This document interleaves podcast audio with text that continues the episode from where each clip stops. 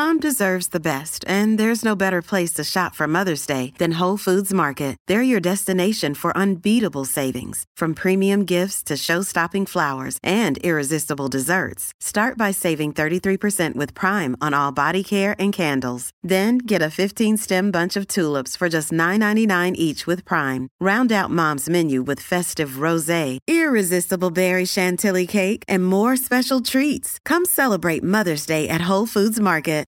En mayo 1979, la ciudad de Los Ángeles se vio sacudida por graves disturbios raciales. Durante esos motines, Elvira Evers, de 39 años y herida en el estómago, fue trasladada al centro médico St. Francis de Linwood.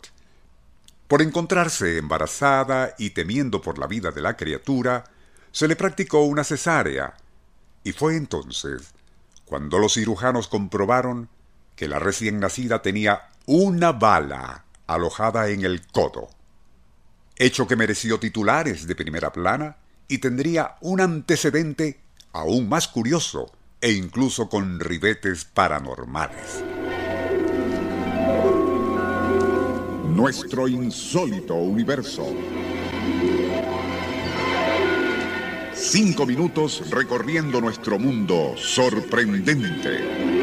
Un bebé nacido en Bélgica a mediados de 1987 siempre experimentó problemas. Peso por debajo de lo normal y trastornos cardíacos que se agravaron a tal punto que se hizo necesario recurrir a la cirugía. Debido a su corta edad y a los riesgos que una intervención coronaria conllevan para alguien de solo 10 meses, el doctor André Menot, de la Clínica Estatal de Bruselas, advirtió a los padres que no albergaran muchas esperanzas. La operación tuvo lugar el 21 de septiembre de 1987, y la primera sorpresa para el equipo de médicos estuvo en que no encontraron anormalidades en el corazón, arterias coronarias o ventrículos, con la única excepción de un cuerpo extraño alojado en la aorta. De forma esférica, obstruía la circulación y fue de inmediato removido, logrando mejorar casi de inmediato el estado físico y función cardíaca del bebé. Al principio, tanto el doctor Menot como sus colegas presumieron que la obstrucción de casi un centímetro y medio era una acumulación de calcio, pero al ser limpiada y sometida a exámenes de laboratorio, resultó ser metálica. No menos extraño era que parecía ser una antigua bala de mosquete, idéntica a los proyectiles de ese tipo de arma utilizada en 1775 por tropas inglesas contrarrevolucionarios de las colonias norteamericanas durante la guerra de independencia de aquel país. Pero, y de ser cierto eso, ¿cómo había ido a parar al cuerpo de un recién nacido en Bélgica más de 200 años después? Al conocerse algo tan increíble, surgió todo tipo de especulaciones incluyendo la de que tal hallazgo, de ser auténtico, podría ser una prueba de reencarnación. Así, y en una vida anterior, aquel bebé belga habría sido un combatiente norteamericano muerto de un balazo en el corazón durante la guerra de independencia de aquel país.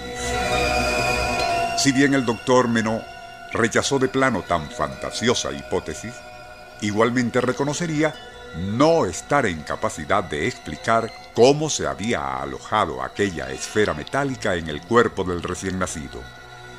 La madre, quien no presentaba cicatrices, indicando punto de entrada en su cuerpo, tampoco atinaba a justificar aquello. El caso dio mucho de qué hablar y, que sepamos, nunca llegó a ser desmentido o explicado después que autoridades forenses en Bélgica avalaron los detalles que hoy hemos resumido. Pero, ¿fue aquella esfera metálica en realidad disparada por un mosquete británico durante la Guerra de Independencia norteamericana? Eso es algo que no ha sido comprobado de manera absoluta, desde luego. Pero aún así, el hecho concreto, aunque inexplicable, pues desafía toda lógica, es que sí fue extraído del cuerpo de un bebé en Bélgica un proyectil esferoide, a mediados de 1987, comprobándose posteriormente que dicha bala había sido fabricada en Inglaterra dos siglos antes. El enigma reside en cómo y por qué fue a parar al cuerpo del pequeño.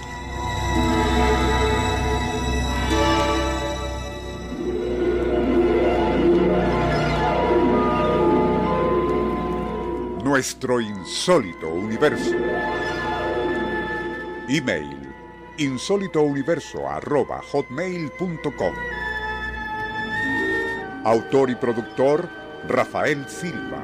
Apoyo técnico José Soruco y Francisco Enrique Mijares. Les narró Porfirio Torres.